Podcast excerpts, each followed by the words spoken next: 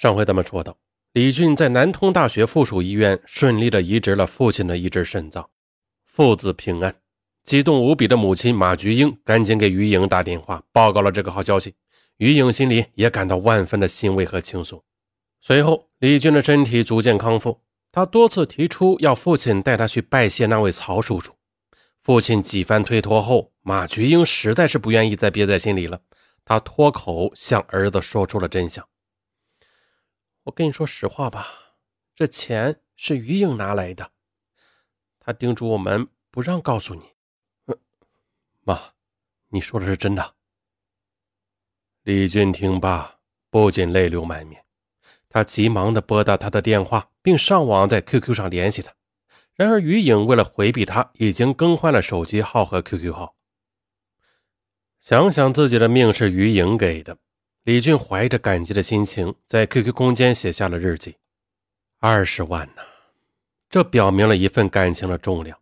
本人对天发誓，这一生如果还有爱，只能去爱这一个人。至于他会去爱谁，会选择什么样的生活，我不在乎。”二零一零年十一月十三日，经过复查，李俊的各项指标都接近于正常值了。李俊决定前往邳州寻找于颖，向他道谢，并表达自己的感情。看到李俊突然从天而降，这于颖一时间惊慌失措起来。她急忙把他拽到公司楼道里，说：“哎，我拿钱出来救你是瞒着丈夫的。我现在是有家室的人了，你这样做影响很不好的。你赶紧回去，好吗？”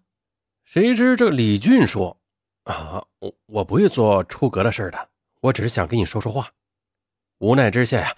于颖只得带着他一起去了附近的一个小餐馆。席间，李俊说：“嗯，我没有必要欺骗自己，爱你就是爱你，这是不容置疑的事实。但我不会给你压力的。不，你千万不要把心思放在我身上。我之所以拿出那些钱，我是因为觉得叔叔阿姨他们很无助。呃，行，你怎么说都行，但是你把手机号码给我好吗？”就这样，在李俊的软磨硬泡之下。于颖终于说出了自己的新手机号码和 QQ 号。从此之后啊，李俊是三天两头的给于颖发短信，在 QQ 上找他聊天。李俊的那份热情既让于颖觉得担忧，但又让他渐渐的有些感动。他想啊，这种精神上的东西也许没有什么伤害，于是他没有拒绝李俊的短信，在 QQ 上遇到他，便鼓励他好好康复，认真生活。于颖的态度鼓舞了李俊，他认为从前他放弃这段情感是因为自己失去了拼搏的资本，而现在他的身体渐渐康复，可以把失去的美好感情再追回来。二零一一年二月，李俊索性来到邳州谋职，并且很快的在一家板材厂找到了工作。他安定下来后，这才告诉于颖。于颖听后大吃一惊，但李俊信誓旦旦的保证啊。嗯，我只要偶尔可以看到你的背影，那就可以了，不会打扰你，你就踏实的过日子吧。可李俊他根本就没有信守承诺，每隔一两周，他就会在于颖的单位门口等他，恳求陪他一起吃一顿饭呢，或是一起散散步什么的。起初碍于情面，于颖一次次的答应了他，可李俊却得寸进尺，他多次试图拉着他的手或拥抱他，但。都被于颖给挣脱了。再说刘开雷这边，他也隐隐的发现了问题。一天，他问于颖：“这段时间你下班后都去哪儿了？怎么这么晚都不回家？”于颖听后，他惊出一身冷汗呢。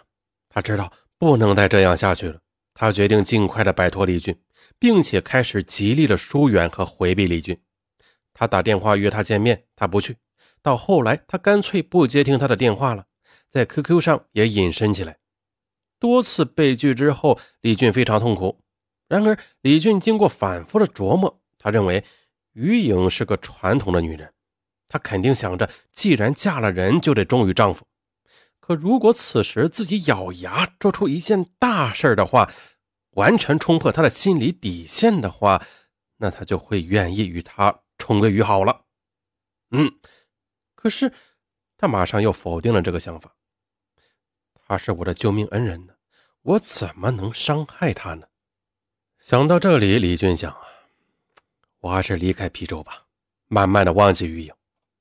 可是，在去汽车站的路上时，他想到于颖的好，他最后还是改变了主意，返了回来。此后，他天天待在出租屋里借酒浇愁。虽然他极力想忘记于颖，可是他却发现自己怎么也做不到。为了了断对于颖的感情，他试过了很多方法。他通过网络认识了一个女孩，想和她开始一段新感情。可是和那个女孩见了几次面之后，他却怎么也对她产生不了什么好感，满脑子想的依旧是于颖。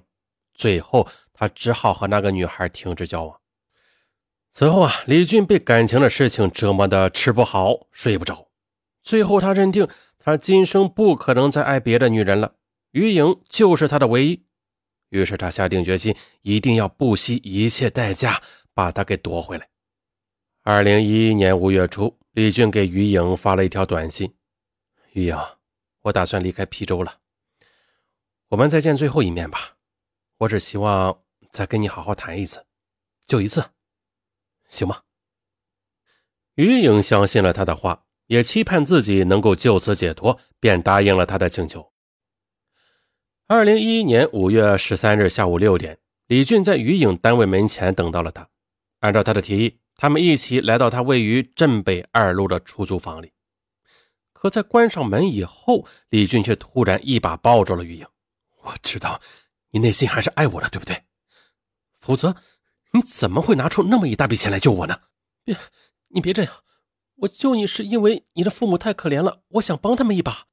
再说了，我早就放开了和你的那段感情了，我和刘开雷是真心相爱的。李俊却不听他的解释，固执地说。那好，那就让我来做坏人，让我强行得到你。你的一切都是被动的、无辜的，这样行了吧？他不由分说的就要吻她，而于颖奋力挣扎。不，我对你已经没有爱情了，请你自重，马马上放开我。而李军的手却是越抓越紧。不，我今天一定得到你，因为，因为我爱你。于颖是怎么努力也挣脱不得，李俊疯狂地亲吻着她的头发、脖子、耳朵。于颖是又急又怕，但却又无可奈何，不禁哗哗落泪。见于颖哭了，李俊这才暂时松开手。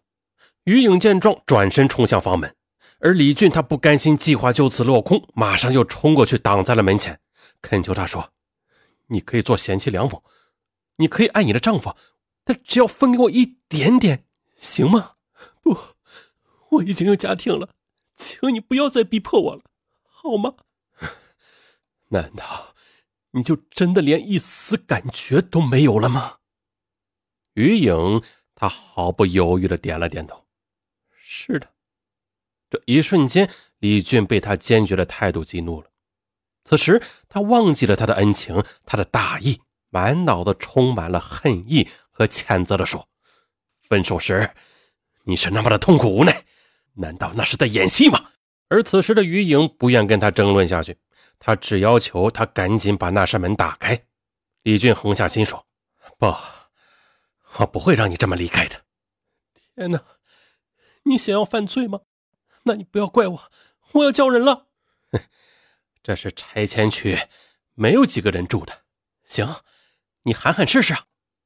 于颖企图强行打开门冲出去，却被李俊拦腰抱起，并放到了床上。随后，于颖又多次试图夺门而出，却都被李俊抱回床上。两人就这么僵持着，时间一分分过去。到了半夜十二点钟，于颖再次好言相劝：“你就让我走吧，我就只当什么事都没有发生，以后我们还是朋友。”可见李俊摇头不答，于颖又厉声的警告。如果你再这样下去，我丈夫会报警的。一旦他知道了真相，他一定不会放过你的。你要想一想后果。李俊一听，呀，他竟然敢用丈夫来威吓自己，不禁恨意顿生。哼，你别提你丈夫了，他杀了我又如何？今晚他的妻子就得跟我睡。玉莹，你不要怪我。他一边说，一边脱自己的衣服。看着这个仿佛突然间变成了魔鬼的人，害怕极了的于颖趁着这个空档，突然跳下床，跑下阳台。他决绝地说：“你要是敢继续胡来，我就跳下去。”李俊不相信他会这么做，他声嘶力竭地说：“如果你敢跳，你就跳好了。”李俊，你真卑鄙！我真后悔救了你。眼看着半裸着身子的李俊还在一步步的逼向自己，极度冲动之下的于颖一闭眼，猛然的从阳台上纵身一跃，从三楼阳台上跳了下去。李俊的大脑霎时间一片空白，他没有想到于颖真的会跳下去。渐渐冷静后，他拨打了幺二零。然后穿上衣服跑到楼下查看于颖的情况。来到楼下，他发现于颖躺在那里一动不动。情急之下，来不及多想的李俊慌里慌张地逃离了现场。一直到路人发现后，拨打了幺幺零。经检查，于颖摔成了腰椎爆裂性骨折，左小腿粉碎性断裂，双下肢都不能动弹。渐渐清醒过来之后，于颖向办案民警诉说了一切。很快的，正在四处寻找于颖的刘开雷接到民警的通知后，和岳父母一起赶到了医院。见到丈夫后，于颖痛哭流涕：“ 雷，我对不起你，我做错了事情。”了解了前因后果，刘开雷痛心不已。于颖的父母也非常愧疚，他们对女婿说：“当时觉得他的愿望是善良的，所以我们就迁就了他。”哎，我们对不起你。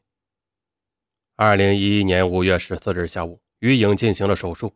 医生在术后告诉家人，因为脊椎神经损伤比较严重，今后于颖的情况会怎样还很难判定，很有可能一生都站不起来。